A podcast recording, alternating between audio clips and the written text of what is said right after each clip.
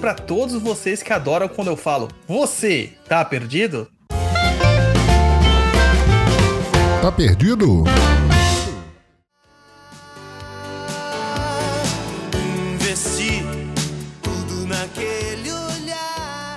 Estamos aqui de volta com mais um Tá Perdido, seu podcast de leitura de e-mails e informações que ensina mais do que o Mobral espiritual que montaram por aí. E japonês, estamos aqui para responder todas as dúvidas dos nossos ouvintes. E comigo, hoje, ele, o candidato a presidente do Parquinho de Condomínio, Luiz Guenca. Fala pessoal, tudo bem? Hoje estamos aqui. Quem quiser votar para que eu seja o presidente do Parquinho, pode votar. E o nosso apoiador aqui, sortudo, disse que tá com mais frio na barriga de participar aqui do que defender a sua, a sua dissertação, hein? Então, nossa senhora. Vinícius Silva de Alvarenga. Olá, boa noite a todos e todas. É isso aí, japonês, faz a sua parte aí, valoriza o, o poupudo salário que eu te pago e toda a, a, a nossa, como é que fala? Nosso PR, ah, PLR? PLR, participa dos lucros, e resultados. Isso, que eu te dei no final do ano, por favor. Caramba. Diga quais são nossas redes sociais. Então eu vou ter que fazer um striptease aqui, um nudes, né? É, isso aí. Vamos lá! Você que está chegando agora e não conhece ainda é, o nosso programete, tome nota aí das nossas redes sociais. O nosso Instagram é instagram.com barra papo na encruza ou simplesmente arroba papo na encruza. Nosso blog www.perdido.co. Nosso canalzinho no YouTube, www.youtube.com.br Perdido em Pensamentos. Nossa plataforma de cursos é o www.perdidoead.com e o nosso e-mail maroto é contato@perdido.co. Se você quer tem a sua dúvida, mande um e-mail para este e-mail que colocaremos aqui neste programa para responder a sua dúvida. Pode colocar lá, viu? Meu nome é José Las Quantas, aí você põe lá pode mandar anônimo, que o anônimo é a pessoa que mais manda e-mails é, para nós aqui. E lembrando aí que lá no nosso blog, né, que é o perdido.co, você tem diversos textos e vídeos dos mais variados temas, tudo na faixa 08 bola bola, de grátis, entendeu? De graça, não paga nada. E então é isso aí, vamos começar o programa de hoje, respondendo aí alguns e-mails recebidos. Eu acho que o Luiz está fazendo alguma, alguma campanha de marketing, algum curso de marketing no Demai, mano. Deve ser. Por quê? E, e outra coisa, japonês, tá melhorando hum. muito a sua locução. Tem, eu voltei a publicar no TikTok, rapaz. Voltei. Hum. Ganhamos acho que uns 3 mil seguidores. Só de mensagem me xingando, hate. Esse cara não sabe nada. Ele não fala nada. Mano, eu comecei com o, a Umbanda não nasceu com o Zélio, não nasceu em 1908. Imagina a quantidade de hate que eu recebi, de ódio que eu recebi. E a galera marcando os pica-grossa agora do TikTok, porque tem assim, tem os pica-grossa do YouTube, os pica-grossa do Instagram e agora tem os pica-grossa do TikTok. Que é tudo pica-grossa é pica da galáxia, porque a moda é pica da galáxia, né? Mas é isso aí. Mas como eu vi hoje a nossa pesquisa, né, Perdido e Papo 2022, aquela pesquisa que a gente faz todo final de ano, eu vi que o pessoal falou assim: Douglas, você tá sendo muito chato que você critica muitas pessoas. Este ano tentarei não criticar as pessoas. Então, né, vamos tentar manter a coesão. Então vamos começar essa bagaça, Luiz? Depois da música, depois desse meu explaining aqui. Vamos pra Bora. música e a gente já volta na leitura de e-mails.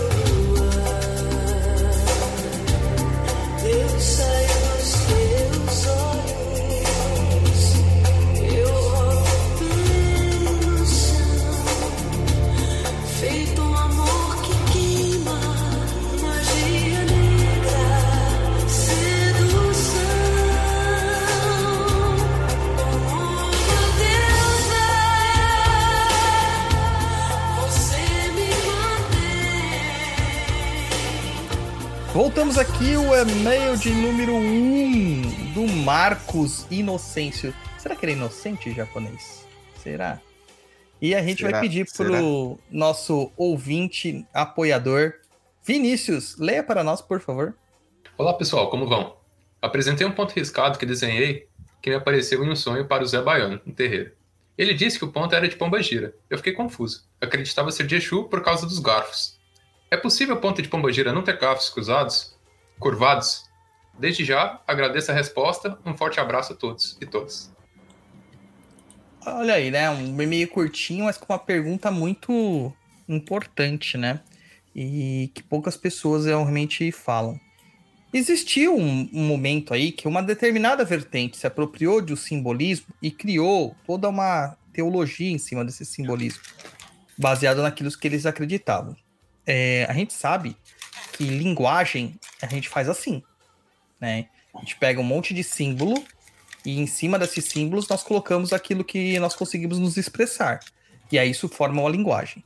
É, os pontos riscados é uma forma de, de linguagem, não tem outro, outro, outra definição para isso aí. A questão é que o ponto riscado, é, tanto de Exu quanto Pombogira, geralmente eles contêm tridentes. E era dito por essa vertente que o tridente quadrado, aquele tridente reto, né? Ele era de Exu. E o tridente curvo, aquele mais arredondado, era de Pombogira. E, cara, isso criou uma confusão tremenda na cabeça de muitos médiums, muitos médiums. Principalmente quando eles vão olhar pontos riscados das antigas. Porque tem muito Exu que risca ponto riscado curvo. E tem muita pombogira que risca ponto riscado quadrado. Por definição, a gente diz que o Exu ele tem uma posição mais ativa. E a pombogira é uma posição mais passiva. Passiva não que ela é quietinha, mas ela é reativa no caso, né? os garfos eles identificam essas questões de polaridade.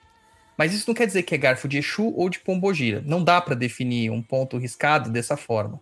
Não dá para dizer se é de Exu ou de Pombogira simplesmente porque tem garfos redondos ou tem garfos quadrados. Por exemplo, o ponto do Tiriri só tem garfos redondos. O ponto do Tranca-Ruas, ele tem alguns garfos é, quadrados, mas a maior parte deles são garfos redondos. Por quê? Porque é a forma como os garfos funcionam. Então a gente está falando sobre é, algo irradiador e algo receptor, algo receptivo. Então, irradiação ativo, polo passivo, é o garfo quadrado. A receptor, aquilo que recebe, reage, reativo ou passivo, é o garfo redondo. Dessa forma, a gente entende mais ou menos como é a estrutura de funcionamento dos Exus e Pombogiras. E de várias outras entidades também, tá? Então, se o Exu tem muitos garfos quadrados, ele é um cara que ele é mais ativo, ele faz, ele, é, ele, ele faz antes de acontecer, ele é radiador, ele providencia alguma coisa, tá? Por exemplo, pinga-fogo, né? O pinga-fogo, é, Exu do fogo, é, esses que são mais ativos. Agora, outros Exus, eles são mais receptivos, ou seja, eles esperam uma coisa chegar até eles para aí sim agir, né? Então, aí a gente tem essa questão da recepção. E a maioria das pombogiras são receptivas. Não porque o garfo é redondo, mas porque a natureza delas é assim e elas simbolizaram isso através do garfo redondo. Então é, é complicado, é diferente, né? Como eu falei lá no TikTok, né? Eu, eu comentei sobre isso, é, sobre o, a Umbanda não ter nascido em 1908 e, e algumas pessoas vieram criticar, né? Muitas pessoas criticaram isso, porque fala assim: me prova que existia a palavra Umbanda antes de 1908. Cara, isso é fácil. Pegar qualquer Qualquer dicionário, gramática, quimbunda, você vai achar Umbanda lá. Mas não, não significa a religião de Umbanda que a gente pratica hoje. Isso só aconteceu com os Zélios, segundo eles. Pode ter acontecido? Realmente pode. Mas pra gente tem que lembrar uma coisa. Antes de algo ganhar o nome, esse algo já tem que existir. Nós só ganhamos o nome depois que nós nascemos. Ah, minha mãe deu meu nome, mas só vale depois que registrou, meu cara. E para registrar você tem que nascer. Entendeu? É... Um aparelho, ele só ganha nome depois que ele existe, depois que ele está consagrado. Ele pode ter até um codinome, uma forma de você chamá-lo antes, para você se, se, se referir a ele. Isso acontece muito com o desenvolvimento de software, né? Trabalhei bastante com essa parte.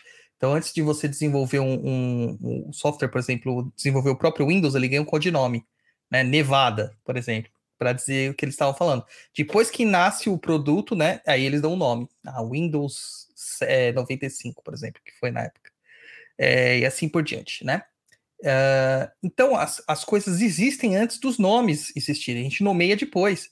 Nomear é uma capacidade humana para catalogar algo, né? E os pontos riscados também é dessa forma. Já existe a energia, a gente simboliza essa energia pelo meio, por meio do ponto riscado. Então, é, a pombogira ela já existia nesse polo, já existia dessa forma. No caso aí, você falou que, a, que, o, que o seu, né, é, tem um garfo. É, é, não tem garfo. As pombogira, a sua pombogira não tem garfo curvado. Cara, pode ser. É muito raro acontecer, mas pode ser. Ela pode ser uma pombogira mais porradeira. Né? Pode ser uma pombogira que vai mais para frente, vai mais para demanda, é mais ativa, polaridade ativa, tá? Então, perfeitamente possível, tá? E aí, Vinícius, dê seu, seu tostão aí sobre esse e-mail. Bom, eu sobre pontos riscados ainda não tenho muito conhecimento sobre uh, qual a finalidade dos pontos, o porquê que se utilizam os pontos e que tipo de entidades a gente trabalha em cada um dos pontos e quais são os elementos em cada um dos pontos. Apesar de, como você falou, no caso de Exu e de Pombagira, tem os garfos que representam essas entidades que estão riscaram que riscaram os pontos ali. Se for algum Uh, ponto de preto velho vai ter algum outro elemento, de caboclo vai ter uma flecha, ou se não um machado, ou se não uma espada.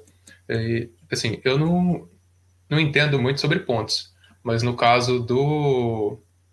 Uma coisa que eu queria saber é que, por exemplo, que tipo de pombagiras poderiam atuar nessa, uh, nessas formas mais ativas dessa energia que, que seria trabalhada, assim. É, cara, é assim, não é muito fácil você encontrar mesmo, né? É, mas pode ser qualquer uma, mesmo as, as que a gente conhece com o nome aí, é, Pombogira Dama da Noite, Pombogira Maria Quitéria, Pombogira das Almas, Pombogira Maria Padilha das Almas, pode ser qualquer uma dessas, tá? É, elas mesmas podem mudar a sua, a sua concepção de ponto determin... por, por, por necessidade. Tem uma pombogira que se chama pombogira ganga. Ela tem os tridentes quadrados, tá? Porque ela é uma pombogira feiticeira, uma, uma mirongueira. É diferente de uma pombogira que fica esperando acontecer, ela vai lá e faz, né? Tem a pombogira sete porteiras, ela também tem os garfos é, é, ativos. Por quê? Porque ela cuida da porteira, ela não pode esperar, tipo, ter uma invasão para tomar uma, uma atitude, ela tem que, que, tomar uma atitude antes da invasão acontecer, né? Então a gente tem algumas, mas é muito raro você ver realmente pombogira com, com garfo quadrado. É, mas existe, sim, existe. Não, não dá para você dizer que não existe, né? E essa é a concepção. Provavelmente o, o Zé Baiano, que é o baiano que estava trabalhando lá, ele não viu só o ponto. Eu espero que ele não tenha visto só o ponto, né? Ele pode ter visto algo mais lá, né? E espero que por meio desse algo mais ele indique a melhor forma de trabalho para esse rapaz aqui. E você, japonês? Eu, eu, eu... Pode falar, Vinícius, pode falar. Não, que eu ia falar sobre isso mesmo, porque se assim, a gente que começa a, a estudar um pouco mais sobre Umbanda, Kimbanda, pontos riscados, a gente tem um certo viés de tentar procurar padrões de pontos ou, ou de elementos dentro de um ponto para tentar encaixar dentro das caixinhas que a gente é acostumado a usar para classificar uma coisa ou outra. Né? Então, como você disse, é, se a entidade que que a Zé Baiano lá estava de fato incorporada, muito provavelmente ela conseguiu enxergar coisas que, uh, que não estão enviesadas pela nossa, nossa concepção assim, de, de visão de mundo. É, ah, só dando uma procurada rápida no, no Google aqui, eu coloquei aqui pontos de pombogira tal, para olhar. Aí apareceu aqui, pombogira mulambo, tem garfo quadrado e garfo redondo. E pombogira Maria da Praia também tem, entendeu? Uma pesquisa rápida, nem me aprofundei muito aqui não, nem me aprofundei. E, assim, por exemplo, isso a gente vê em, não só nos Exus e Pombogiras, a gente pode ver isso nos guias de direita. É, por exemplo, um Ogum. Como que você sabe se é um Ogum ativo ou um Ogum, um Ogum reativo, né? Receptivo. Como que faz, Luiz? Fala aí, você que manja do, de, do barato. Não faço a mínima ideia. Ogum, vamos fazer um raciocínio rápido. O que, que é Ogum? O, Ogum, Ogum é aquela música que o Zeca Pagodinho canta. Ogum. é. Mas, além disso, ele é um soldado, certo? Soldados certo. o que para atacar? Os soldados espada, lança, Aí se for soldado americano, as metralhadoras. É, tudo bem, deu para entender. E o que, que ele usa para se defender? Escudo. Mas eu vou me defender do quê? De algo que está chegando até mim. Então o escudo ele é reativo. Pro- Ele é passivo. Ele Hum. está no modo passivo. Ele só vai ser utilizado quando for necessário. A espada não. A espada eu posso tirar a espada e avançar e atacar. Então, um, por exemplo, um, um caboclo de algum ou um falangeiro de algum, você vê se o polo dele é mais positivo ou ativo pelo tipo de elemento que tem no ponto. Se tiver um escudo, ele é um cara que aguarda. É um cara que é o, o famoso tanque, né, de, de MMORPG, né? Segura a bronca, toma um monte de porrada, mas ele tem uma defesa grande. Tá? Então a gente tem todas essas opções aí. Todas essas opções. Beleza? Interessante, hein? É, tá vendo? É, vamos pro próximo e-mail, e-mail número 2 do Anônimo da Silva, japonês. Olha, ganhou até sobrenome. Esse é um Esse- outro anônimo. É, esse não é o anônimo que sempre manda, esse é outro anônimo. Isso aí, então manda aí. Nossa, Manda aí, japonês, quantas páginas aqui? 17 páginas. Vamos lá. O que diz o Anônimo da Silva? Bom dia, boa tarde ou boa noite. Pode- poderia mandar um e-mail pequeno? Poderia, mas que graça teria, né? Bom, é o seguinte: estou dois anos em uma casa de Umbanda em desenvolvimento. Trabalhamos com todas as linhas de Umbanda. Mas os trabalhos de esquerda são fechados apenas para os filhos da casa participarem, né? Deve ser o que ele escreveu aqui. Uhum. Nos dias normais de trabalho, tem hora de começar e, e de acabar, 19 horas até 22h30, mas sempre começa às 20 horas. Atende os consulentes, mas quando chega a vez dos filhos da casa, a história muda. Cambones mais velhos começam a apressar os guias, dizendo que está na hora de fechar a gira e que deve andar depressa, e que tem dia específico para filhos da casa. Mas nas gírias de desenvolvimento, não podemos falar com os guias e nem eles giram os médios iniciantes, porque aquele dia não é para isso e tem dia para consulta. Qual seria o dia de trabalho normal? Vai entender. Em todas as vezes que um guia nos gira para dar passagem, é nós e nós e nos, e nos trabalhos abertos ao público, no finalzinho é bem rápido para não estourar o tempo. Mal dá tempo de acostumar com a energia daquela entidade. Bom, resumindo de como é o meu terreiro, vamos lá. A parte 2. Com a pandemia, perdi dois familiares, minha avó paterna e meu pai, com intervalo de duas semanas. As coisas aqui em casa não estão nada boas. Brigas, tristezas, coisas não dando certo. Minhas irmãs e madrastas chamando meu pai, muito meu pai ainda, meu irmão com início de depressão e por aí vai. Pedi várias vezes para levá-los ao meu terreiro, mas não são apenas 10 fichas por conta do momento. Peraí. No meu terreiro, mas são apenas 10 fichas por conta do momento. Até entendo se fosse algo justo e nunca dá para levá-los. Mas todo trabalho sempre tem as mesmas pessoas e sempre tem aqueles filhos da casa que levam mais algumas pessoas e não é repreendido com a mesma veemência que eu quando apenas pedi para levar meus familiares ao terreiro porque precisavam da ajuda.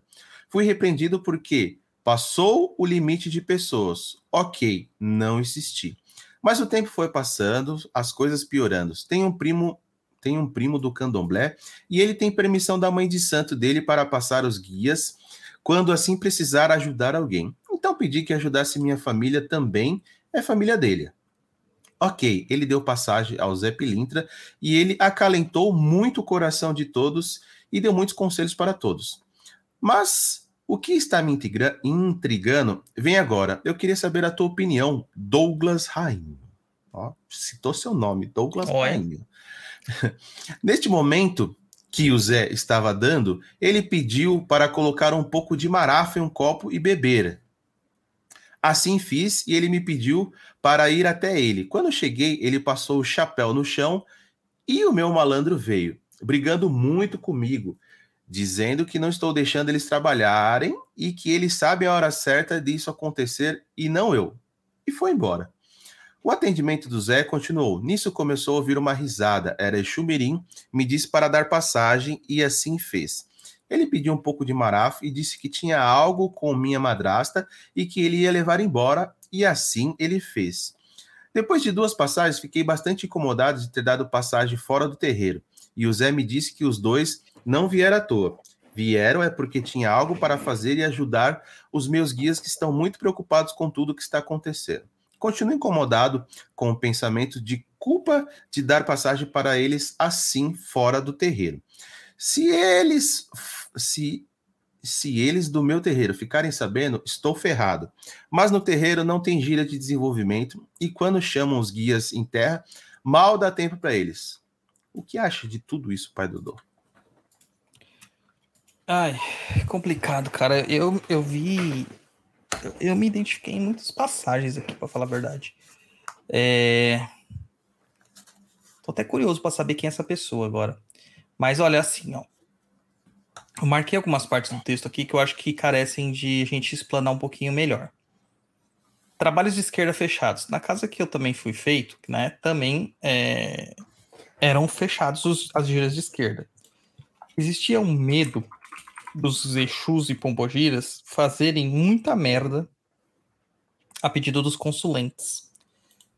E esse medo passa para os filhos da casa, é óbvio, né? eu entendi que quando foi fechado, foi fechado num momento de necessidade, mas era algo esporádico, era algo para ser temporário e se tornou regra. E aí a gente já vê que, poxa, né, fica manca a Umbanda nesse caso.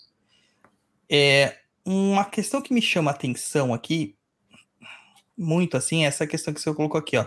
Nos dias normais de trabalho tem hora para começar 19 e terminar 22 e 30. Mas sempre começa às 20. Cara, espiritualidade, ela tem hora para começar. E é pontual. Para terminar, não. Se é para começar às 19, já tá começando a 20, já tá errado. Tá atrasado, Brod. Tá errado. Porque a gente acha que os guias não tem o que fazer, mas tem. Eles não ficam lá, tipo, esperando assim, ó, vendo um jogo de futebol. Ah, não chamaram ah. ainda. Alguns até ficam, cara. Mas não é a regra, né? Eles têm compromissos deles. Então eles separam aquele, aquele dia para esse tipo de trabalho. Só que aqui, mano, em uma hora dá para você atender muita gente. Das 19 às 22 e 30 dá o quê? 20? Né? Porque começa às 20, né?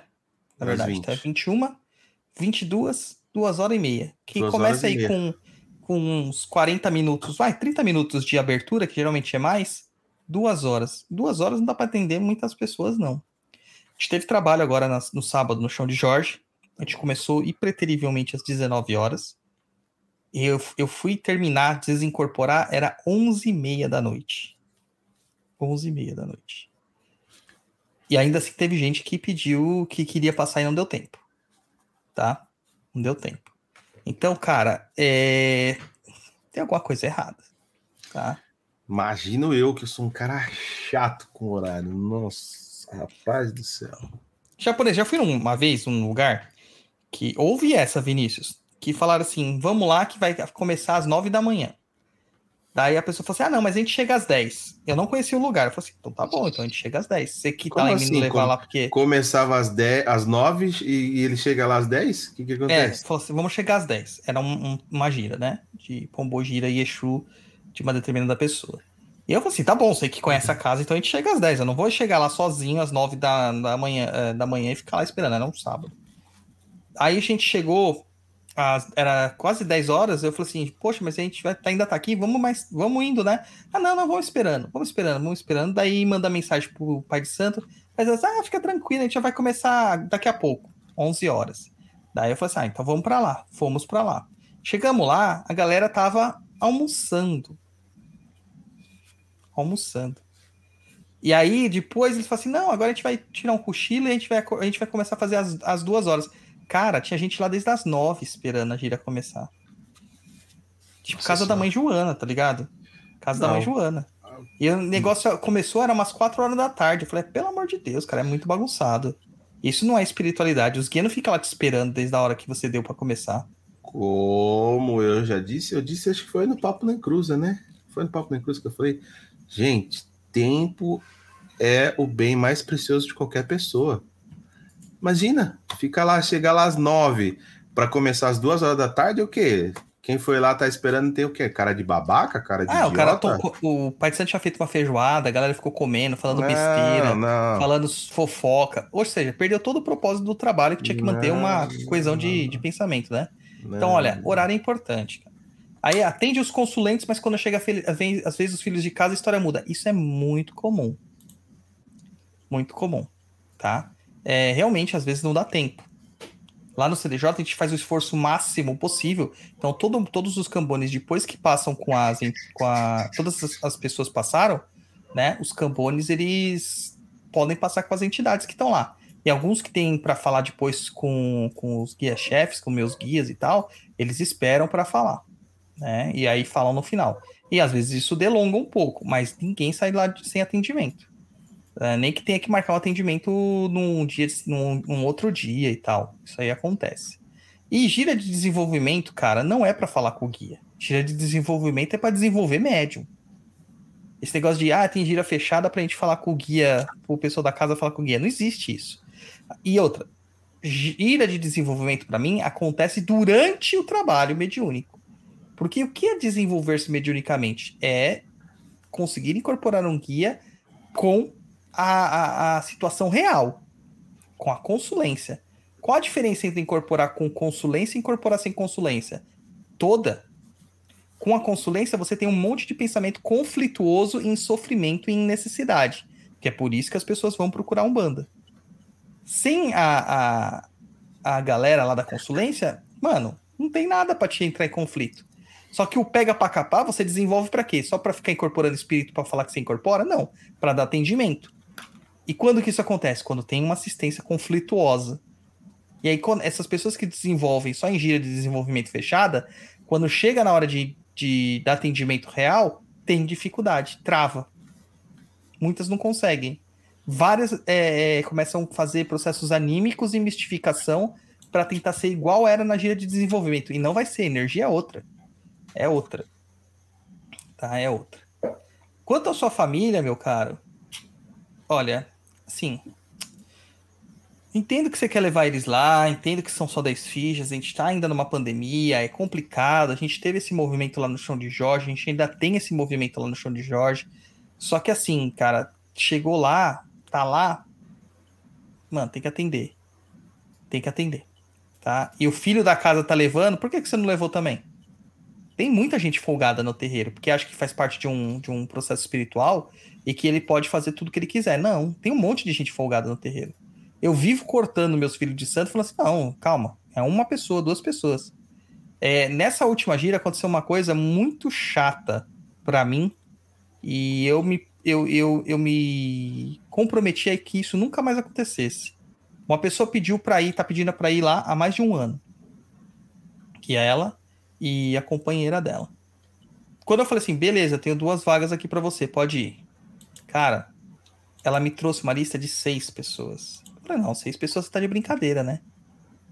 Tá de brinquedo with Seis me? pessoas você tá de brincadeira, né? Não dá, cara. Por que, que elas querem? Ah, porque elas querem conhecer. Estão em sofrimento, estão em necessidade, tá acontecendo alguma coisa? Não, elas querem conhecer, elas têm curiosidade para saber como que é o seu trabalho. Eu falei assim, olha, não dá. Eu falei assim, não dá. Ah, não, quatro dá? Então eu falei, olha, vamos, tudo bem, vou abrir mais duas vagas para você. Beleza. Um dia antes da gira, essa pessoa falou assim: Ah, uma dessas quatro pessoas não vai mais. Posso colocar mais duas no lugar? Falei, não, não pode. Não pode. Ou é uma por uma, não é uma por duas. Né? Ah, tá bom. Cara, no dia da gira, essas duas pessoas não foram tirar a vaga de outras duas. Ela levou outras pessoas no lugar. Mas não tá certo. Né? Não tá certo. Então, cara, gente folgada tem ao máximo, tá? Só que assim, você tem que se impor, cara. Tem que se impor. E terreiro é fogo, mano. Terreiro é fogo. Aí você foi lá, o cara atendeu tal, porque sua família precisava, beleza, sem problema nenhum, isso acontece mesmo. É, eu tô até para lançar um texto sobre o medo que a gente tem de tratar com espíritos, que isso é, é, é irracional, não tem sentido, isso é feito por pessoas para meio que para prender você mesmo, que é totalmente diferente de fazer uma gira online, tá? Totalmente diferente, mas é, é importante saber que não, não é para ter uma relação de medo com os espíritos que nos ajudam, tá? Só que deu culpa em você. Por que deu culpa? Porque você sabe que isso é contra as regras do seu terreiro. É contra a regra de outro terreiro? Talvez não seja. É que nem no meu caso lá, eu, eu permito que meus médiums deem passagem para os guias deles, quando os médiums eu sei que são firmados, que são firmes, que eles estão incorporando de verdade. Agora, não adianta ficar me ligando de madrugada, ah, tô, não tô conseguindo fazer com que o guia vá embora, tá acontecendo aqui os encostos, tá vindo. Se vira. Essa é a verdade, se vira. Você deu passagem, se vira. Para você dar passagem, você tem que ter firmeza. Tem que saber o que você tá fazendo. Né? Não é só para fazer festinha. E quando você tem firmeza, vai vir o que é certo, né? Não vai vir qualquer guia. Então, você tá se sentindo culpado porque você sabe que o terreiro é errado. E no, pro seu terreiro é errado. Então, assim, se você tá dentro desse terreiro e tem regras, você tem que seguir as regras dele. Agora, pelo que eu tô vendo, você tá muito satisfeito com esse lugar. Então sai, cara. Sai, tá procura muito, outro. Tá muito satisfeito ou tá muito insatisfeito? Insatisfeito. Insatisfeito. Ah, tá. Insatisfeito. Sai, procura outro. Essa é a questão. Entendeu? É isso que eu acho. Você tá incomodado, sai e procura outro. Terreiro é o que não falta. Entendeu? Como sempre dissemos em todos os programas, né? E também lá no, no Papo na Encruzes, se você não se sente bem no lugar, meu. É difícil. Pega seu boné e tchau. Pega o boné e tchau. É isso aí. E aí, Vinícius, e você? Conte-nos como que é a sua experiência No nesse caso- sentido. Bom, eu lendo esse, ouvindo o Luiz falar sobre esse e-mail, é, no caso, alguns problemas graves podem ser detectados aí ao longo do e-mail, né? que nem no caso aonde que eu ah, faço parte, no terreiro faço parte, eu, a gira tem hora para começar e hora para acabar. Assim, se, o atraso máximo é de 10 minutos. E as próprias entidades dizem que o, o chefe do terreiro já fala que se chegar após as 8 horas, o cambone ou se não, a pessoa que vai trabalhar dentro do terreiro não entra. Porque tem esse. É regra. É. Triste, cara. Triste. Mas assim, não tá satisfeito, pega o boné e sai fora, mano. Não tem jeito, tá? É o caminho. Que nem lá no chão de Jorge, nós. Eu tô pensando seriamente em manter a lista eternamente, mesmo com, com a pandemia. Por quê? Porque nosso espaço é muito pequeno, cara. Se eu abrir lá pra geral, eu acho que eu vou acabar arranjando problemas. Vai Mas ter fila, pra todo mundo. vai ter fila até o metrô. É, o pessoal vai ficar pra fora, na rua, né?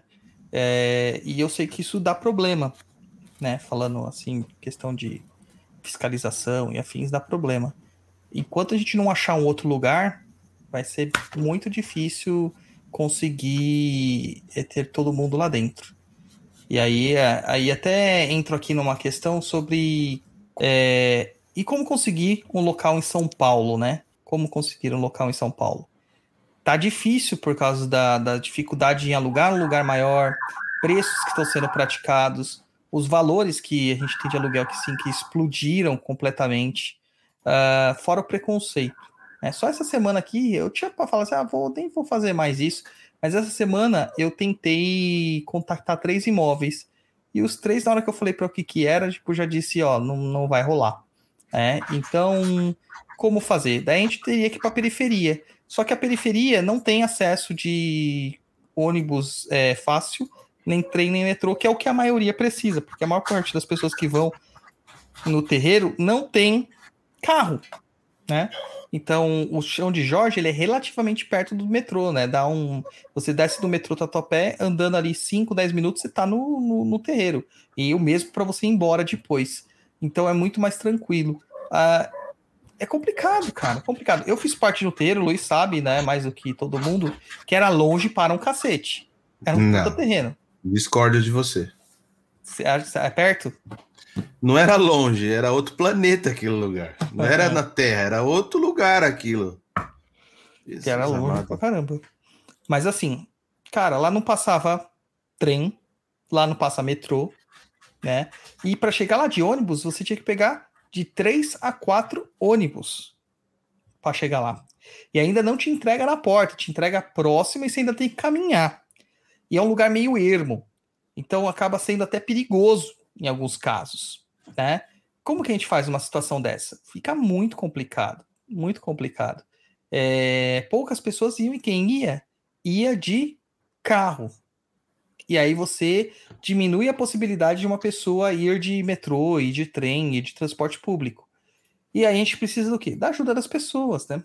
Ajuda as pessoas. Se alguém conhece sempre é, um corretor ou alguém que está alugando algum lugar e etc e tal. E é isso, né? Só que, infelizmente, não acontece. As pessoas querem pegar o negócio pronto. Umbanda, candomblé, religiões de matriz afro, elas são comunidades. Então, elas são criadas pela comunidade. Elas precisam ser criadas pela comunidade. A comunidade tem que ajudar aquela instituição. Mas raramente isso acontece. Ela só vai lá quando ela quer, né, ser ajudada. Só isso. Só isso. Diga, japonês, o que, que você acha de tudo isso que eu falei? Que você tá certo. Tá Ah, mas bem. tem mais uma, uma, uma, uma possibilidade de ter um terreiro. Qual? Qual? Você tem muito pataco, aí você vai lá, compra o terreno, monta, constrói, e aí você que não tem que ficar dependendo de É. a boa vontade de ninguém para falar assim: olha, você quer alugar o seu terreno? É uma dúvida, será que aquele terreno lá no Parque do Carmo, aquele terreno, não, aquele espaço do Parque do Carmo já está alugado? Você sabe? Tem A ciência última vez que eu disso? passei lá não tava ainda, não. Faz pouco tempo que eu passei lá. Então, ou seja, o CDJ já tem dois anos, é isso? De vida? Dois anos, dois anos. dois anos de vida, né? E dois anos, tentamos, né? Seria antes, né? Uns dois anos e meio, vamos colocar, É, dois anos e meio por aí, que o lugar está fechado, sem alugar para ninguém. Poderia estar alugado para o CDJ. É, Era 1.500 reais por mês, lembra? Então, Sim. se são 24 meses, dá 36 mil reais aí que deixou de ser, per... de- deixou de ser ganho, né?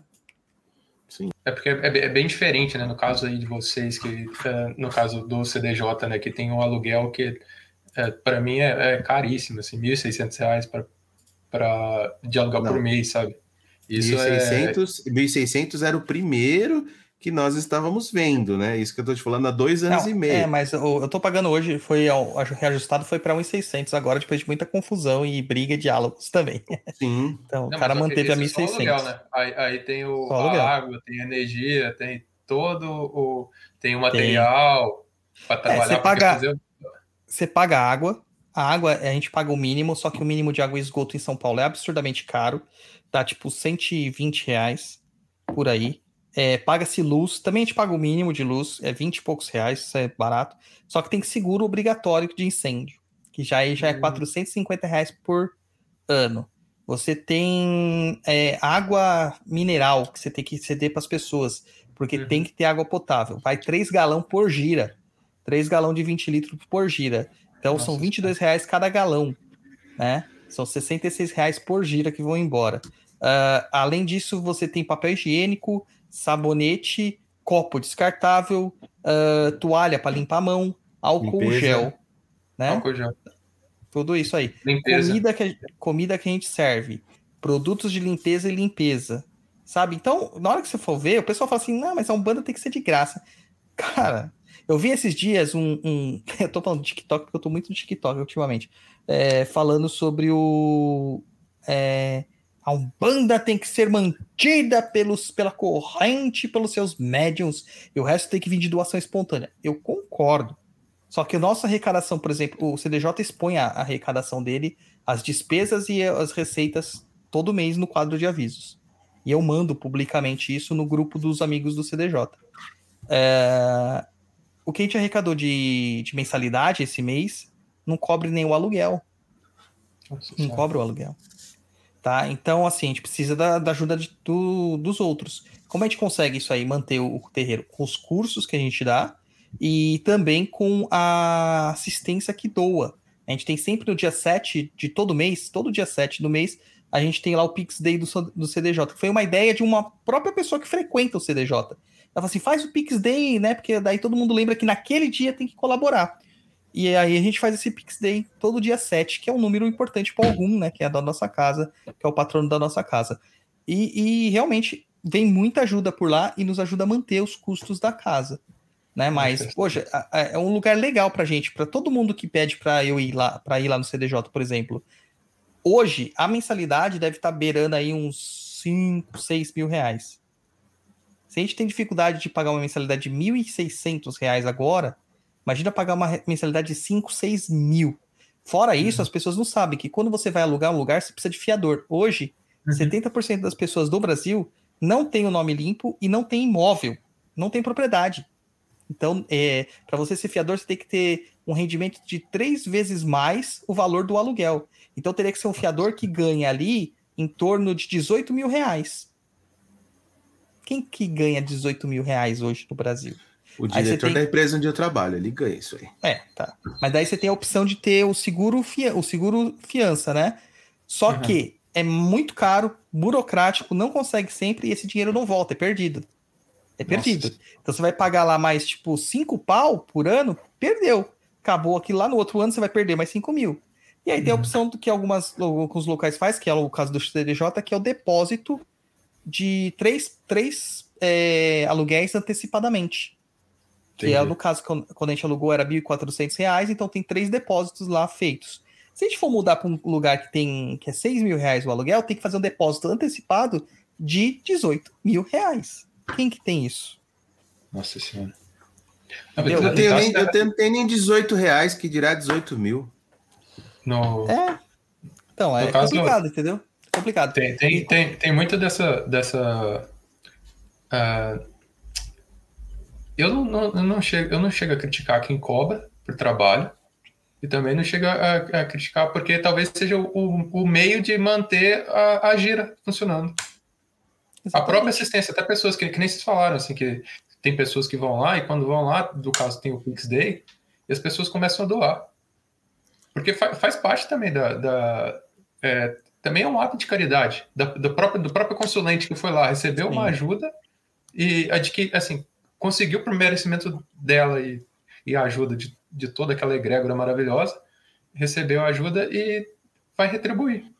Mas às vezes, ô Vinícius, o que, que, é, que, que você tocou num ponto aí, me veio uma coisa. Às vezes, o cara lá que fala assim: olha, para ser atendido aqui você tem que pagar X, Y, Z lá, sei lá, o valor. Uhum. E às vezes não é um valor tipo 5 reais, 10 reais, é. que é um valor, vamos dizer assim, acessível à grande maioria, entendeu? Aí esse cara que cobra um puta de um valor, puta, ele é bem visto, ele tem uma moral. E agora, um lugar que deixa você, vamos dizer assim, aberto para dar aquilo que você se sente, é, vamos dizer assim, confortável com o valor, porque quando você uhum. entra na seara do dinheiro, é, você fica meio impactado. Tem pessoas que se sentem incomodadas, tem pessoas que não têm problema. Mas é, quando você vê que o trabalho é bem feito, é sério, cara, você tem que ajudar, porque queira ou não, você está sendo ajudado ali, você contribuir para manter aquilo funcionando, porque outras pessoas também necessitam daquilo. É, e a mesma coisa, Luiz, da gente no podcast, cara. Né? E tipo, um podcast, teoricamente, ele é gratuito. Só que a gente não está aqui falando com os nossos apoiadores. Sim. Né? Quando esse programa for ao vivo, quando for ao vivo, não, quando for ao ar gravado lá, uh, não no dia de hoje que a gente está gravando, nossos apoiadores já, teriam, já terão ouvido o programa. Eles pagam para a gente para manter o programa, porque gostam do nosso trabalho.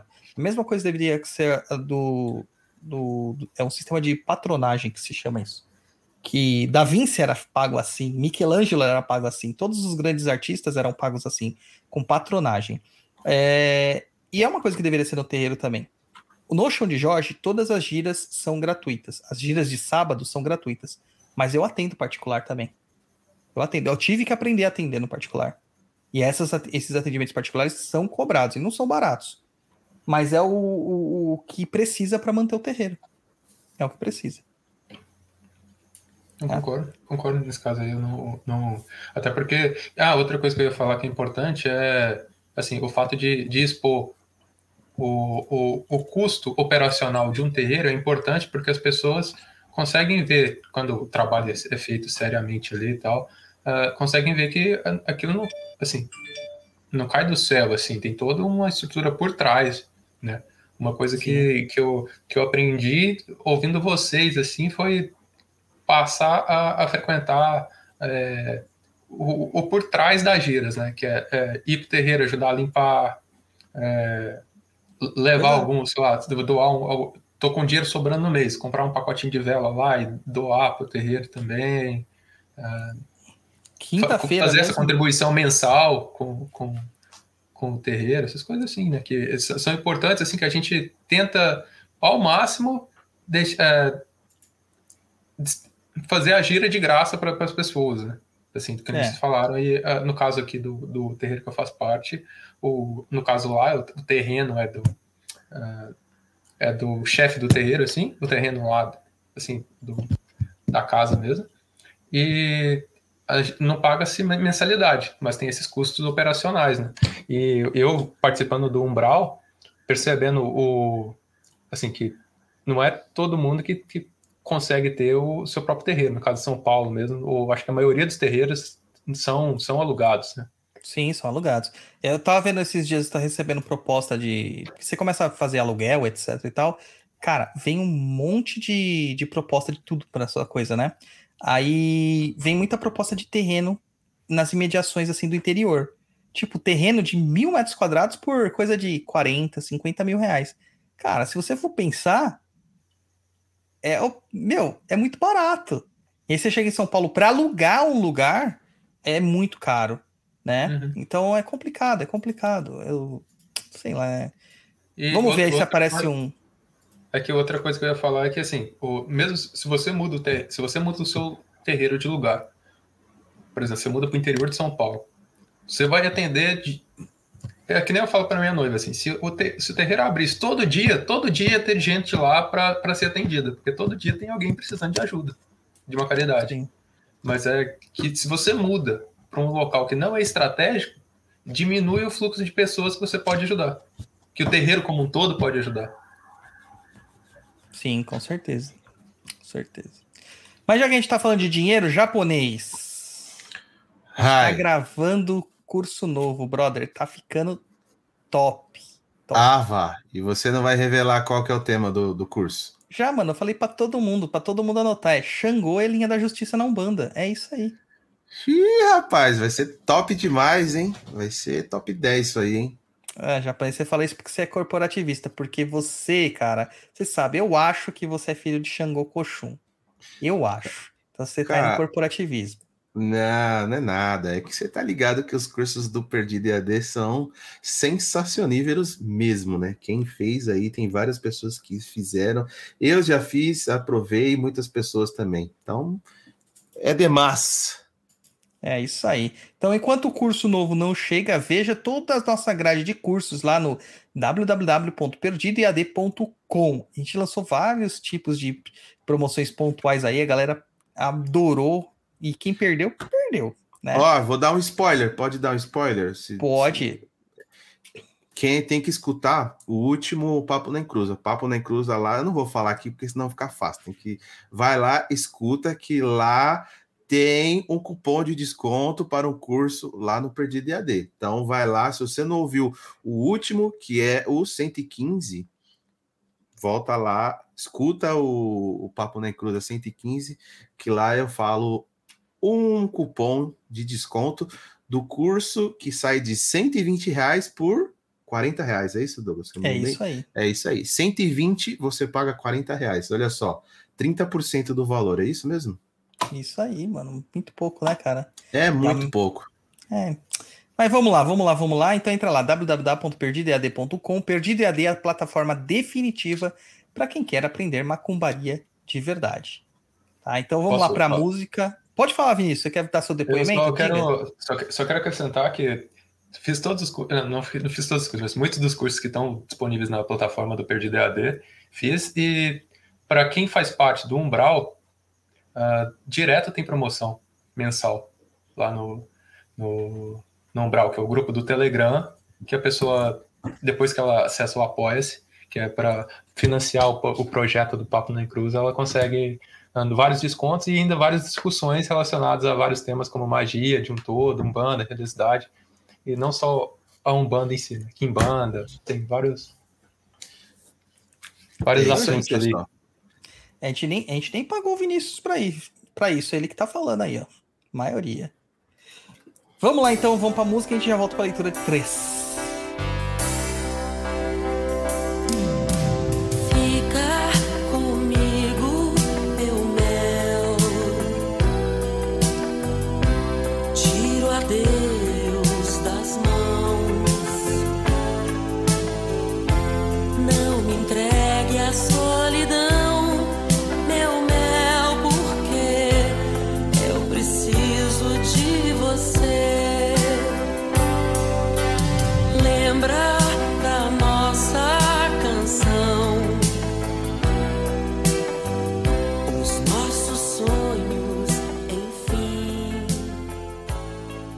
Voltamos aqui no e-mail de número 3 de André César Cressman. Acho que esse é o nome dele, cara. Cressman, o homem da grama. Pensei É, que era o homem Gr- grama. Pensei que era do Griezmann, que ela é parente do Griezmann. Não, era Jogador. diferente.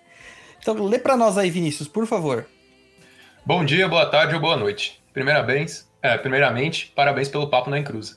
Uma dúvida. Existem entidades com linhas distintas? Como funciona isso? Qual é a diferença na atuação? Exemplo clássico. Tranca-rua das, das Almas e Tranca-ruas das Sete Encruzilhadas. Atenciosamente, André César Gressman. Gressman. Gressman. Aí eu vou come a começar perguntando pro Luiz. Luiz, tem? Existe, lógico. Tá vendo como até o Luiz aprendeu, brother? Até o Luiz Agora não aprendeu. pergunta como funciona e qual a diferença de atuação, que aí eu não, não cheguei nessa parte ainda. Ai. Então, mas existe sim, cara. Existem várias entidades assim. Isso aí é o que a gente chama de cruzamento ou entrecruzamento. Então, o tranca-rua das almas, e o tranca-rua das sete cruzilhadas, e o tranca-rua de Imbaré, e o tranca-rua dos sete cruzeiros, é, o tranca-rua do, dos cruzeiros do cemitério. Todos esses caras, eles têm as especialidades deles. Todos trancam ruas, por exemplo, né? Ou seja, trancam caminhos. O tranca-rua das almas seu, tem o seu Severino aqui que vira e mede fica trancando a rua de casa aqui, safado. É, esse é o tranca a garagem. É.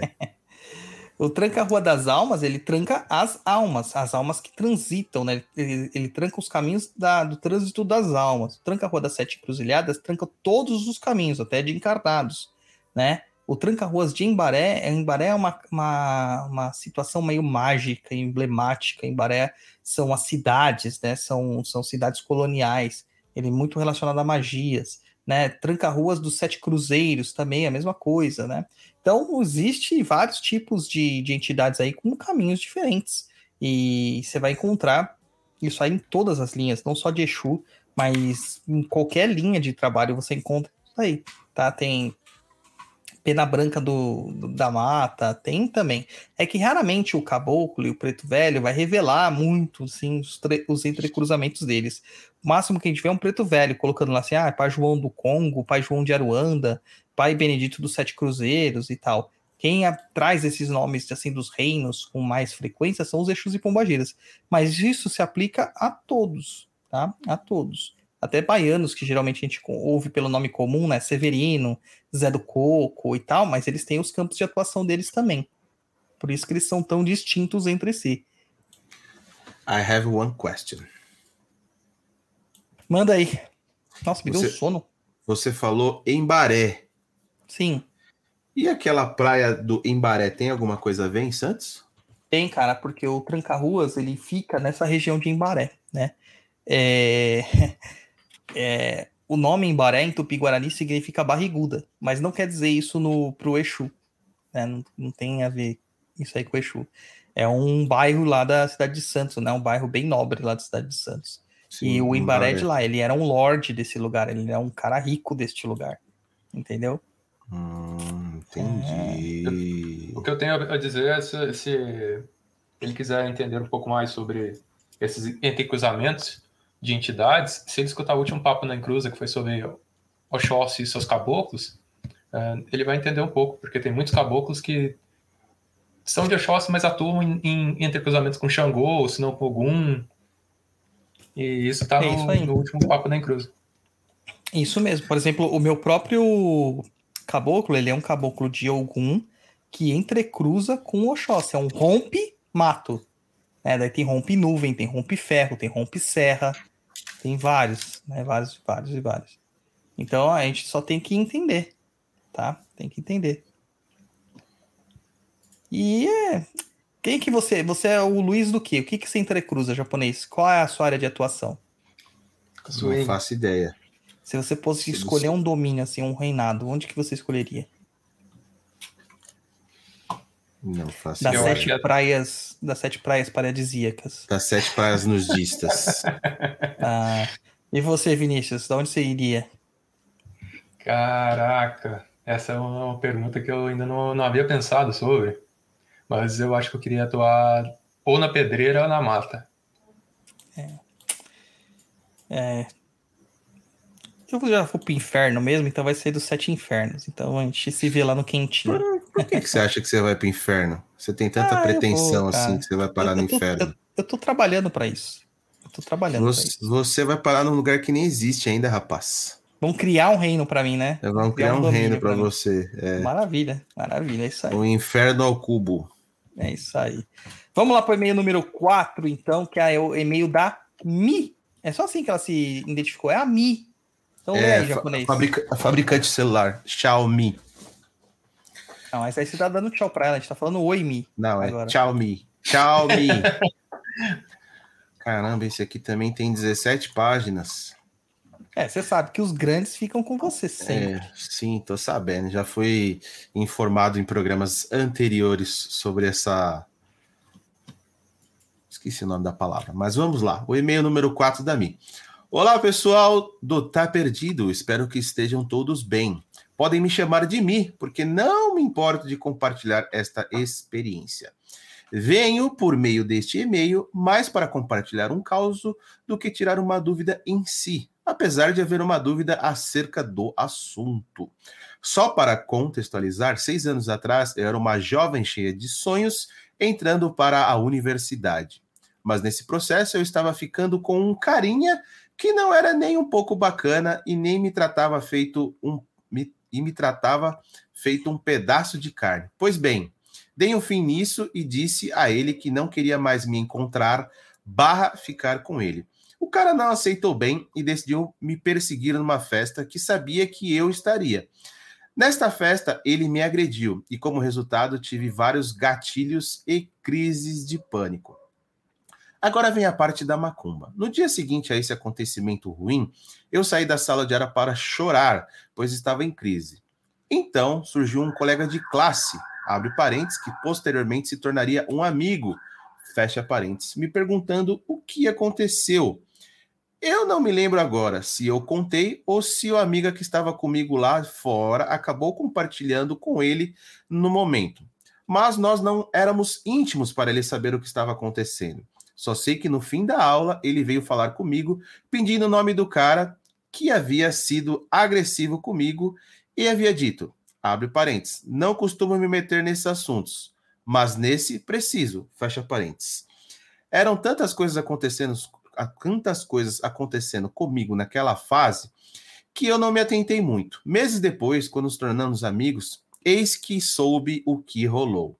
Ele me contou que naquele dia, quando eu saía da sala, a pombagira dele ficou gargalhando em seu ouvido. Ele sabia, ele, ele sabia que havia algo de errado e saiu da sala. Então, quando nos encontrou, quando me encontrou aos prantos sentada na escada, depois disso, uma amiga nossa contou que ele havia feito algo, pois a pombagira dele estava muito brava com a situação pela qual eu estava passando e que ela não gostava de homens fazendo mal a mulheres. Na época, eu tinha um misto de medo com ceticismo sobre as coisas relacionadas à Umbanda. E desde que eu soube disso, passei, de certa forma, a acreditar, pois foi uma experiência, no mínimo, peculiar para mim que não tinha vivência. Você deve, vocês devem estar se perguntando: o que aconteceu com o agressor? Eu não sei. Graças a Deus, nunca mais cruzou meu caminho com o dele. Eu, sinceramente, espero que ele queime no fogo do inferno. Aí ele vai junto com você lá, viu? Esse cara aí. A minha dúvida é: é comum isso acontecer? Por que será que a pomba gira de alguém que eu sequer conhecia na época decidiu me ajudar nessa questão? Teria uma forma de eu entrar em contato com ela para agradecer, já que perdi o contato com esse amigo da época de faculdade? Um grande abraço e beijo no terceiro olho. Tá mutado seu, tele... seu microfone, rapaz. Falei que esse beijo é para você. É... é o chakra Adina, bem no centro da testa. Então vamos lá, ó. Cara, difícil saber, né, o porquê que a Pombogira te ajudou, mano. Às vezes ela só não gosta de homem, tipo a Padilha que trabalha com a Gatti, cara, ela é assim, ela odeia homem. Simplesmente homem existe para ser maltratado para ela. Esse é o entendimento dela, ela odeia homens. É, mas para agradecer ela, né, a melhor forma é você acender uma vela para ela. Não precisa saber o nome, mas você leva em menção essa pombogira que te ajudou, que vai chegar a ela. Então vai no cruzeiro, cruzeiro do cemitério, pode ser, pode ser uma encruzilhada. Acende uma vela vermelha, deixa um espumante lá em- aberto para ela, pode ser branco, pode ser rosé. Deixa uma cigarrilha lá, agradece isso aí. É, ou ir num terreiro para ver se alguma entidade consegue trazer isso para você. Ou joga oráculo comigo, né? Cabalá de Exu comigo. Que daí a gente também descobre, tá? Se essa moça tá pedindo alguma coisa aí para você, coisa do tipo, tá? Porque assim, cara, descobrir quem era, você perdeu o contato com o cara, vai ser muito difícil. Mas a gente pode saber qual a falange que ela tá, qual a energia que ela precisa, é, e como que você faz para agradar ela aí, tá? Inclusive, abriu, abri a agenda hoje, japonês. Coisa de cinco minutos a agenda lotou. Caraca. É, fala aí, Vinícius, diga aí. Você tô vendo que você tá Eu ansioso. Vou pra falar que. Não, é que eu ia falar que tem um motivo pra- por essa agenda ter- estar lotada com cinco minutos, né? Porque joguei com o pai Dodô aí, recomendo. é, respostas diretas, perguntas e todas respondidas. Ah, tá certo que são algumas das respostas, assim, não é. Foram muito contrárias ao, ao que eu esperava, mas é, são, foram respostas que eu precisava ter recebido naquele momento, então é, eu quero só fazer um jabá, porque realmente é, foi gratificante e compensador, em todos os sentidos. Poxa, muito obrigado. é sobre o-. E, e sobre o, esse relato, assim, é, quando eu estava escutando o Luiz lê-lo, muito, muito, muito triste, assim, né? Porque o, o, o que essa moça sofreu tá certo na, na mão desse, esse idiota. E, assim, eu não, eu não tenho comunicação, de fato, eu concordo com o que o Logos disse, que não, não tem como saber o porquê que a pomba gira do rapaz resolveu ah, falar no, no, para ele o que, que ele deveria fazer em relação a esse, esse amigo dela, né? É, eu não sei o, o motivo, assim, mas então, ainda bem que os caminhos dos dois nunca mais se cruzaram, graças a Deus. Ainda bem, cara, ainda bem. Ah, mas o que, o que tem de macho escroto, cara, puta, você não tá, você não tá ligado. Você não tá ligado. É muito macho escroto. É... O Luiz, não, o Luiz não é assim. Eu não sou assim. Eu nunca fui criado pra fazer maldade com mulher, cara. Sabemos que vivemos num mundo machista, misógino, é muito Uhum. complicado e tal. A gente nunca foi criado pra fazer mal com mulher. É, mas a gente sabe que muitos homens acham que tem que fazer que eles têm que fazer porque são mais fortes, porque o mundo é deles, na visão deles, Uhum. e que ele tem que colocar as mulheres numa situação de submissão. Cara, a pessoa ficou ofendida porque a mulher não quis mais ter um relacionamento com ele. É tipo escravidão. Uhum. É escravidão. Isso não é amor. É, É o amor que mexe isso com não é amor, né, japonês? me deixa assim. Japonês, o que, que você faria você. se uma mulher te perseguisse? É, não, mas já aconteceu, né? Verdade. Que aconteceu com você, né? Já aconteceu o inverso. É, tipo, da gente ir num restaurante japonês e a pessoa ir lá e bater na nossa mesa, levantar a mesa. É meu, o Luiz é meu, sai daqui! É, Tempos trevosos. Ah, é. O Luiz namorou com a. Você lembra aquela. O Amy Winehouse do Pânico? Você chegou, lembra que sai destruindo tudo? O Luiz namorou uma pessoa assim, cara. Ixi. Que saía Oh, quebrando assim. tudo. O, o... É, de, fato, assim, não, não, não é bacana em nenhuma das duas situações, né? Seja pra é, homem, seja pra mulher, assim. Não... Mas sabe o que, que é? Sabe o que, que é isso aí, cara? É, a- a- é o mau cuidado que nós temos com as nossas relações sentimentais. É, a gente passou por gerações onde que ter sentimentos era errado. Então, suprimiu-se os sentimentos. Entramos num processo depois de libertação dos sentimentos e de todas as repressões que sofremos. Época dos hippies. Né? Comecinho, no final dos anos 70, começo dos anos 80, é, você teve essa questão dos punks e tudo mais. Só que de forma desordenada, caótica, anárquica e também sem ser saudável. A gente entrou num processo de psicoterapias logo depois, né? É, Foi a, a, a década das psicoterapias, dos, dos anos 90 até os anos 2000. Cara, é, todo mundo fazendo psicoterapia. que também tinha muita gente mal preparada para lidar com a psicoterapia, porque não é só fazer a te- a psicoterapia, é saber lidar com o que o psicoterapeuta fala. E você chegava em casa e só tomava pa- paulada das pessoas, que não eram psicoterapeutizadas. Aí a gente foi para os anos 2000, onde teve a questão mais emotiva, as pessoas ficaram mais sensíveis. Ah, E nós estamos tem a onda vivenciando emo. isso agora. Porque você O dá a emo. onda emo. Sim, Ou é? com certeza. A gente tá indo nessa, nessa, nessa vibe agora, só que na, é a vibe do mimimi que a gente ouve falar muito na internet, né? Que as pessoas são mimizentas e tal. Mas não é que é mimizento, é que as pessoas estão se permitindo a tentar lidar com sentimentos. Só que como não existe uma forma de lidar com sentimentos na base, que é a escola, a educação infantil, etc e tal, e em casa, que os pais não estão preparados, a gente acaba transformando as pessoas em crianças pirradas e, mim- e- e- e mimadas porque a gente não quer que elas passem pelo aquilo que nós passamos. E as crianças abusam. Então tem que ter um, um tempero nisso tudo. E onde está o problema? Terapia, educação de base, acompanhamento, e terapia familiar, que infelizmente no nosso sistema de saúde ainda é muito caro. Nem todo mundo pode ter. Né? Nem todo mundo pode ter. Mas olha, imagina só que legal seria uma família toda fazendo terapia. E depois todo mundo Pô, se encontrando para lavar a roupa suja. Seria ótimo, cara. Acabaria os problemas familiares. Com certeza. Vamos pro e-mail número 5 de Larice, Larice Castro. É Larice mesmo, viu? Não escrevi errado, não. Leia pra gente, Vinícius, por favor. Olá, já tive um certo contato com a Umbanda. Algumas entidades disseram que eu tenho que trabalhar a minha espiritualidade. Mas o que exatamente seria me tornar filho de santo? Tenho receio de ser um médio incorporativo e entender por que vinha a, a esse mundo para isso. Porque um existem pessoas no mundo que são bem felizes, é, porque existem pessoas no mundo que são bem felizes e não precisam da Umbanda. Basicamente, esse e-mail aqui é porque ela está com receio de ser um médio de incorporação e quer saber o, se tem alguma forma dela lidar com isso sem Uhum. precisar trabalhar. É, Porque cê- tem ó, pessoas mas que olha não, que, não vão frequentar terreiro.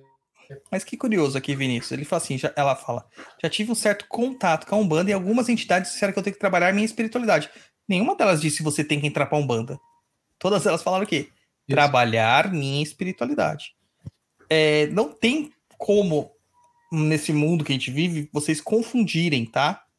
Não tem como vocês confundirem mais religião e espiritualidade. Passou do limite. Não dá mais para confundir essas duas coisas. Religião é a instituição, é uma estrutura criada para trabalhar com a espiritualidade. Mas a espiritualidade é maior que isso e, mais, e ela é livre. Você pode trabalhar sua espiritualidade meditando em casa, rezando em casa, entrando em contato com as suas forças pessoais em casa, ou numa igreja, ou num, num- num asilo, ou no budismo, ou em qualquer lugar, na verdade, indo para mata, etc e tal. Então é trabalhar a sua espiritualidade. Talvez você seja uma pessoa muito materialista e não espiritual. É isso que foi falado. Talvez nem seja, né? Se tornar o filho de santo. Aqui você coloca se tornar filho de santo. Mas se tornar filho de santo para quê? Talvez não seja para incorporar. Talvez você vai trabalhar lá como cambone, como assistente, como ogã, como curimbeiro, curimbeira, como vigia, né? Você vai ajudar dessa forma. Uma média em desenvolvimento, é, mas não necessariamente você vai ter que assumir o manto da, da incorporação e do atendimento. E mesmo que você tiver missão para isso, que não são todos que têm, você pode muito bem dizer não, porque você tem seu livre-arbítrio. A questão é que, se isso é missão, e a missão geralmente é escolhida pelo nosso espírito, você vai sentir um buraco na sua alma com o passar do tempo. O que eu vejo aqui nas suas poucas palavras, tá? Que você coloca aqui, porque existem pessoas no mundo que são bem e felizes sem precisar da Umbanda. Existe. A Umbanda não existe no mundo inteiro. Existem pessoas que independem disso. A Umbanda não é para te fazer bem e feliz. A Umbanda é para completar algo que você buscou antes de encarnar. Então, se você definiu que seria a Umbanda, é na Umbanda que você vai se encontrar. Daí você não vai se encontrar em outro lugar. Daí você não vai ser feliz porque vai faltar um, um pedaço de você. Por sua definição. E não é por culpa que as entidades estão colocando, é, criando um terrorismo para que você seja um bandista. Né? Ninguém ganha é, bônus no final do mês por adicionar mais um umbandista nas filas de Umbanda. Não, não ganha mesmo. Eu ia falar que esse, esse vazio é algo que eu sentia antes de fazer parte da Umbanda. De fazer parte mesmo, frequentar o terreiro, pa- participar da, começar a frequentar as giras de desenvolvimento, começar a atuar como cambone. É uma coisa que me faltava. Tinha frequentado outras religiões, mas nunca me sentia, nunca me sentia acolhido, ou se não foi é, algo que me movesse. Eu estava muito mais pro lado ateu da, do lado da força do que do, do lado religioso, assim. Aí, É, mas era uma coisa sua, né? Não era uma coisa É. forçada. É isso que a gente tem que, enten- que a gente tem que colocar. É, As pessoas não vão forçar ela. Ela vai se forçar. Essa é a questão. E pelo que eu vejo aqui é medo, porque ela sabe que é lá que é o caminho dela. É, pode ser, pode ser. Muito. É, faz sentido. Faz sentido. Porque no, no fundo você acaba sentindo, você, é, assim, o coração ca- acaba batendo mais forte, né? Com Então- certeza. Com certeza. Luiz, veja só esse comentário do André, cara. Olha só que legal esse comentário. Lê aí pra nós.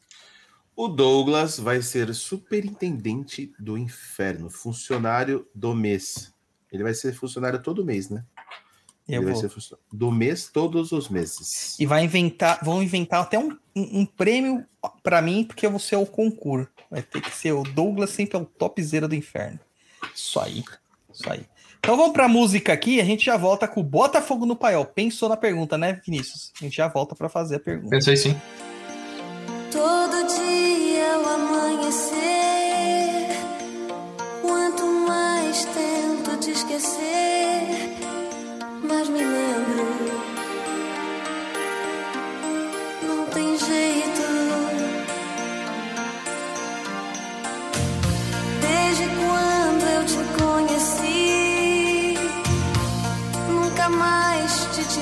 aquí.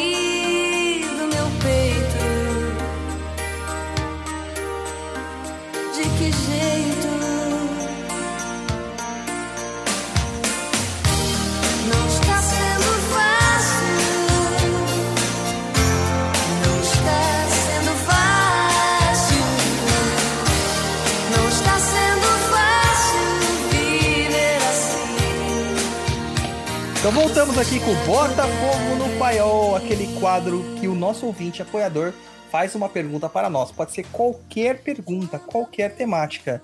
Aqui é onde o caldeirão começa a ferver e até o Exu tem medo. E japonês, você viu que eu alterei até a pauta dessa, desse ano? 2022 veio com tudo, mano. Consegui alterar a pauta depois de dois anos de estar perdida. Que Show. maravilha. Manda aí, Vinícius. Bota fogo no paiol. Eu tenho duas perguntas, na verdade. É, uma é uma mironga que a gente pode fazer, possa fazer assim para o Palmeiras não ganhar o Mundial.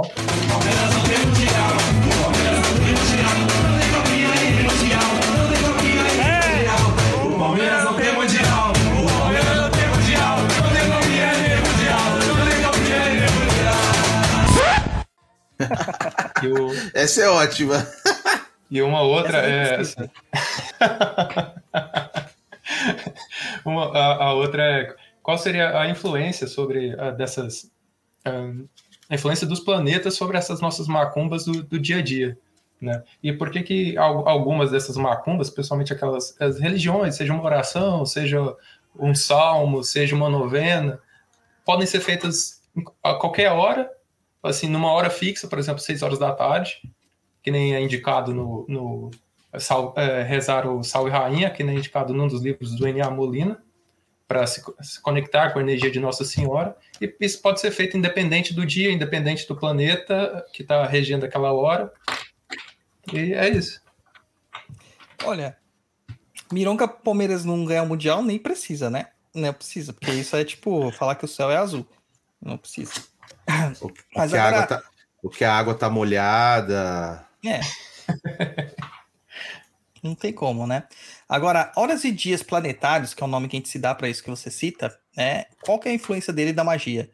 É toda e nenhuma ao mesmo tempo, tá? Então, assim, dentro do processo de magia, nós sabemos que cada dia da semana existe uma certa predominância de uma energia astrológica.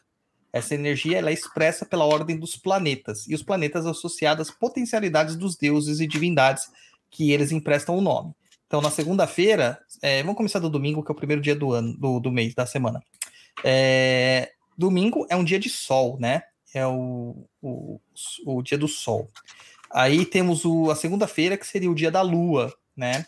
A gente tem a terça-feira, que é dia de Marte, quarta-feira, dia de Mercúrio, quinta-feira, que é o dia de Júpiter, sexta-feira, que é o dia de Vênus, e sábado, que seria o dia de Saturno, né? Falei tudo japonês, ou pulei algum? Falei todos, né? Ou tem mais algum dia da semana que eu não tô sabendo? Tem. Domingueira. Domingueira. Falei, né? Dia de- do Senhor. Domingo é dia de sol. É... Só que assim, esse é o calendário que nós usamos aqui no Ocidente. Nem todos os calendários usam desta forma. Tem um calendário Yorubá, por exemplo, que são quatro dias só por semana. Tem um calendário Maia que são, acho que, é, sete dias mesmo, mas com intervalo de, de- das- do mês de 28 dias, alguma coisa assim. Tem, tem várias coisas diferentes, né?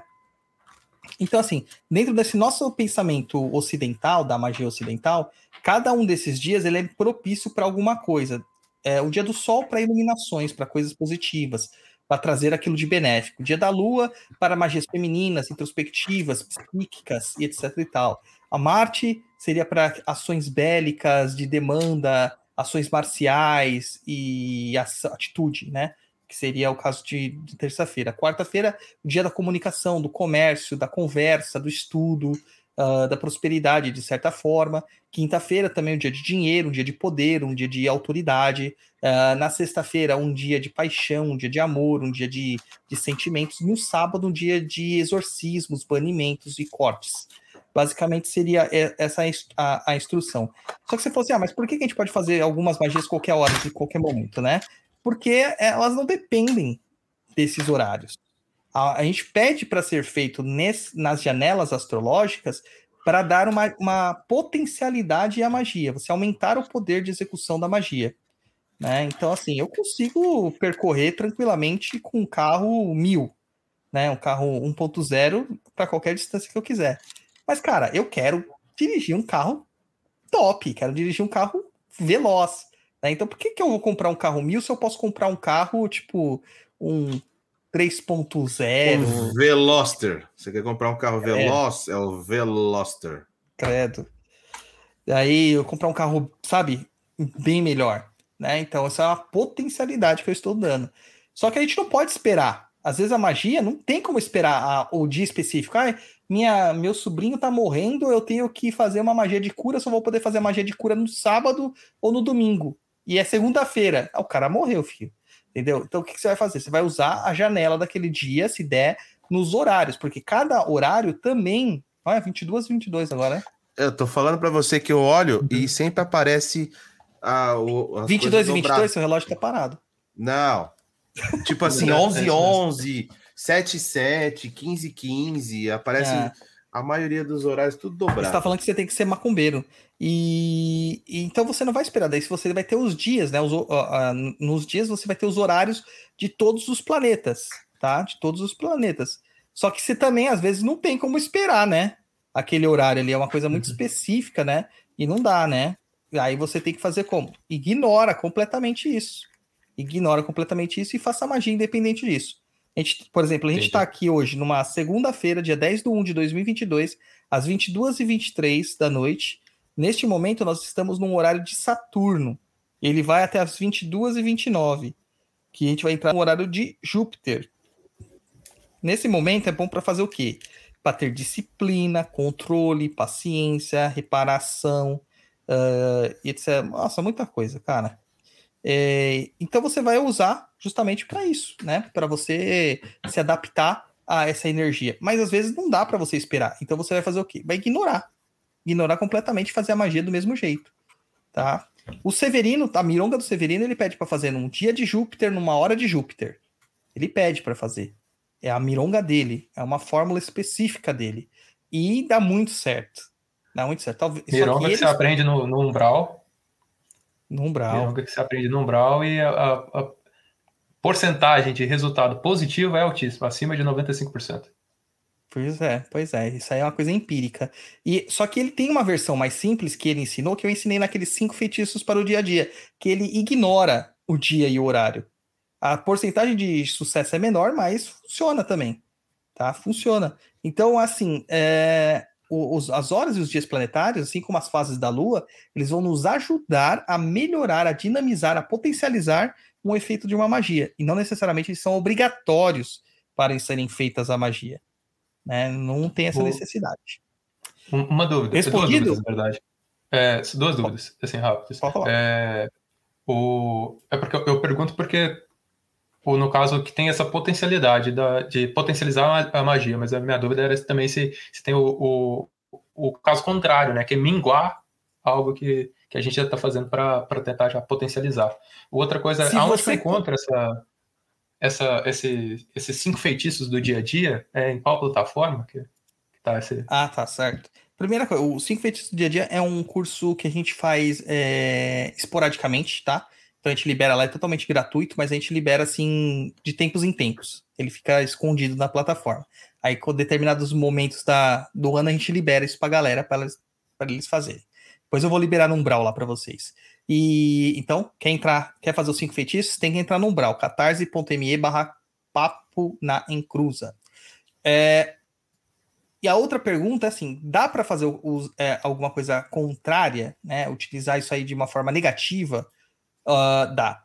Isso aí pode me atrapalhar na magia? Pode, desde que eu leve isso em consideração. Entendeu? Se você se pegar muito nisso, falar assim, não, agora é uma hora de Saturno e tudo que eu fizer vai minguar. Aí vai dar ruim, cara, porque quem determina as regras do seu feitiço é você. Os ingredientes do feitiço, eles são para fazer o seu cérebro, sua mente, o seu plano espiritual, sua mente espiritual, elas se movimentarem. Se nesse processo desses ingredientes que você está adicionando no seu caldeirão tiver a dúvida e incerteza, trava. A gente fala muito sobre isso no Maitá, muito, né? Aí trava completamente a magia. Por isso que nem todo mundo consegue fazer magia, porque tem que quebrar alguns bloqueios aí para você conseguir fazer magia. Respondido? Certinho. Então vamos pra música e a gente já volta aqui pra finalizar. Voar, voar, subir, subir, ir por onde for, descer até o céu cair, ou mudar de cor. Anjos de gás,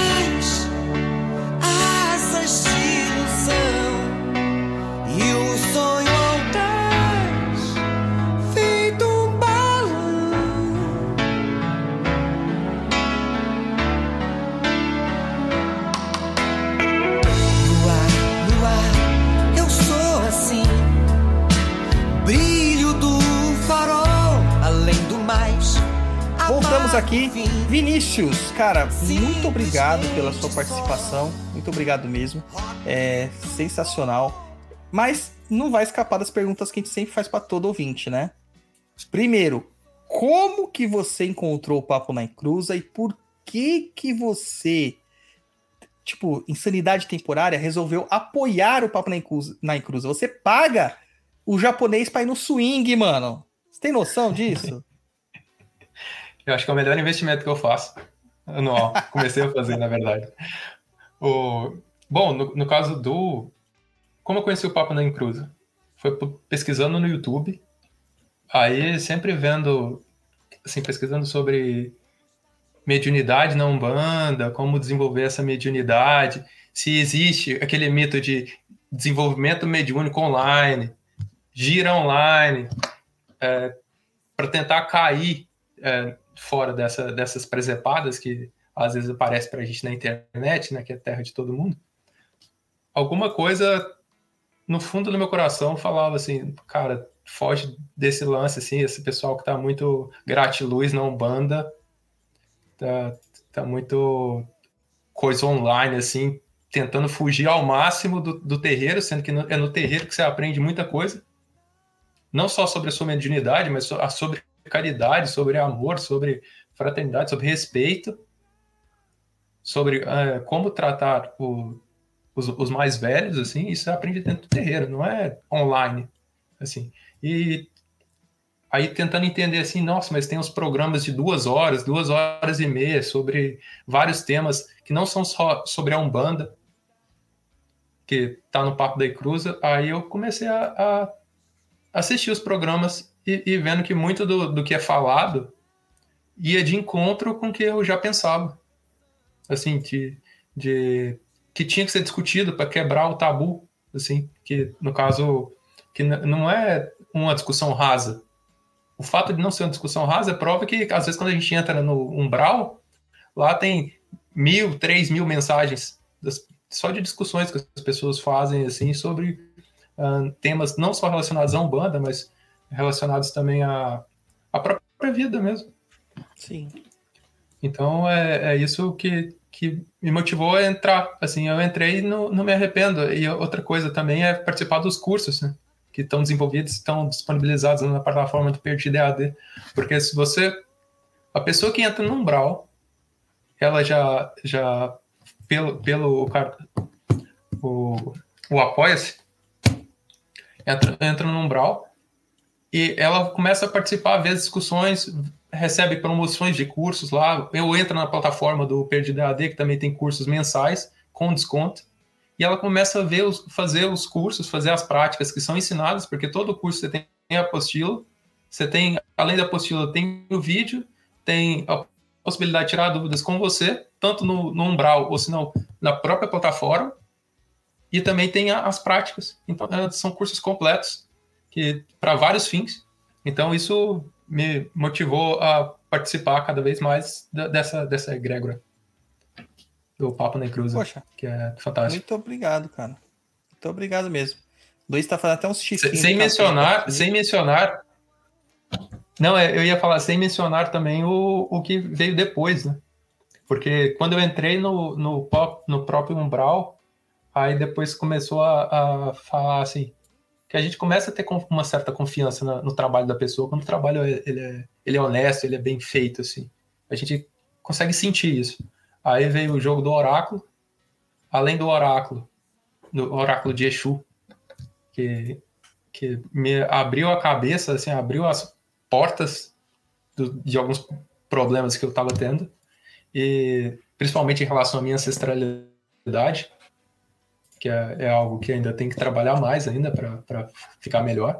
E também teve a leitura, leitura anual do, do tarot. Planejamento oracular, né? o pessoal ficou empolgado com esse planejamento. Cara, mas você falou um negócio da ancestralidade. Você tem noção? Muitas pessoas têm essa questão ancestral. Muitas, muitas, muitas, muitas. Impressionante. Impressionante. Bom, Vinícius, muito obrigado, viu? Muito obrigado mesmo. Dá seu tchau aí de cabeça para baixo, japonês. Tá no Japão? O pessoal não gosta muito que eu coloque a câmera de ponta cabeça, fala que fica estranho, mas, cara, fica da hora de ponta cabeça aqui, ó. É, você tá ficando vermelho, seu sangue tá indo pra cabeça, ó. Já pensou? E com esse Eita. abobrão que você tem aí, mano, Jesus Cristo. Oh, fica estranho mesmo. Não, não. Obrigado aí, pessoal, todo mundo que tá acompanhando, o pessoal lá do Umbral que está vendo ao vivo. Eu tô muito ausente lá no Umbral, tô na correria da vida aí. É, mas estamos aí. Obrigado, viu, pessoal que apoia. Obrigado você que vai ouvir este programa num outro horário. Obrigado por tudo. Obrigado por apoiar. Obrigado por ouvir, compartilhar, enfim. Brigadão. E boa noite. Obrigado, Vinícius, aí também por participar, por apoiar. E faça igual Vinícius, apoia a gente lá no Catarse aí. E é isso. É isso aí, meu povo. Muito obrigado. Curta tudo. Entra lá no Perdido EAD, www.perdidoead.com e nos ajude a combater a desinformação. Como eu falei já no Papo na Encruza, saravá, que é a palavra certa. E até a próxima.